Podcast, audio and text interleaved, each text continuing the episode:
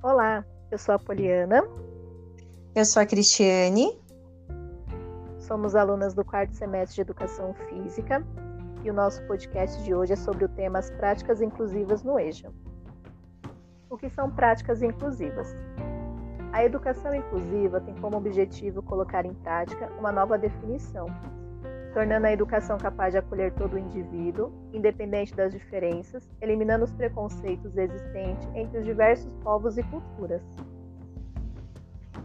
Qual a importância do EJA para a inclusão?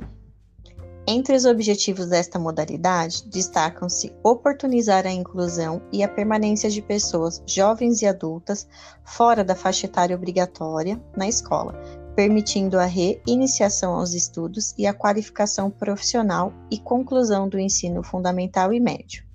Proporcionar espaços de formação inicial e continuada. Como trabalhar a inclusão na educação física escolar? A educação física inclusiva, todos participam das mesmas atividades propostas. A prática das modalidades requer um ambiente acessível e oferece oportunidades iguais.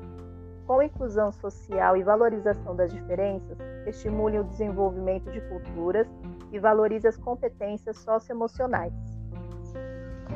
Qual a importância da educação física no EJA?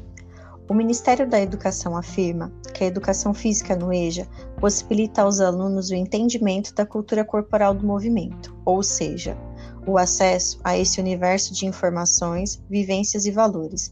É compreendido aqui como um direito do cidadão. A apropriação da cultura do movimento corporal se transforma em instrumento de inserção social e melhoria da qualidade de vida. Bom, esse foi o nosso podcast sobre as práticas inclusivas no EJA.